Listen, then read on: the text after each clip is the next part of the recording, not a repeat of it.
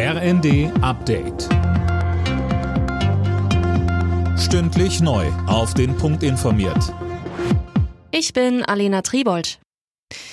Nach dem Bodenpersonal versuchen nun auch die Piloten der Lufthansa höhere Gehälter durchzusetzen. Seit Mitternacht haben sie die Arbeit niedergelegt für 24 Stunden. Sönke Rölling. Insgesamt sind fast 800 Verbindungen gestrichen worden. Betroffen davon sind rund 130.000 Passagiere, vor allem an den Drehkreuzen München und Frankfurt. Vereinzelt wurden aber auch schon gestern Flüge gestrichen.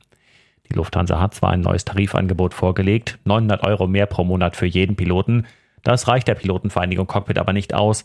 Sie fordert für dieses Jahr 5,5 Prozent mehr Geld und anschließend einen automatischen Inflationsausgleich.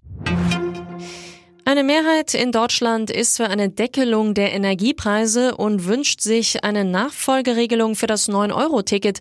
Das hat eine Umfrage für den ARD Deutschland-Trend ergeben. Max Linden. Gut drei Viertel der Befragten wünschen sich, dass eine Nachfolge für das Billigticket kommt. Sollte es maximal 29 Euro monatlich kosten, würden es noch knapp 60 Prozent nutzen. Bei 69 Euro allerdings nur noch 5 Prozent. Einen möglichen Preisdeckel für einen Grundbedarf an Strom und Gas begrüßen 75 Prozent der Befragten. Auch andere Entlastungsmöglichkeiten wie Einmalzahlungen, höheres Wohngeld oder die Ausweitung der Pendlerpauschale finden viel Zustimmung.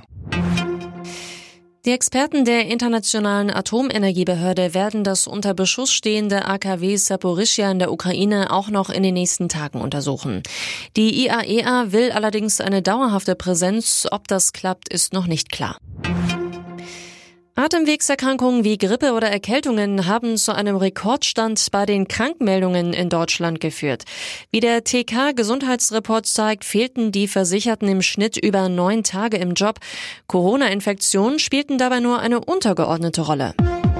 Alle Nachrichten auf rnd.de